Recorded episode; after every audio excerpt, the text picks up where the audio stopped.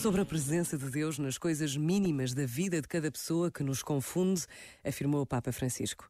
Deus encarnou, humilde, terno, oculto, faz-se próximo de nós, habitando a normalidade da nossa vida cotidiana. E então, como os conterrâneos de Jesus, arriscamo-nos a que, quando passa, não o reconheçamos.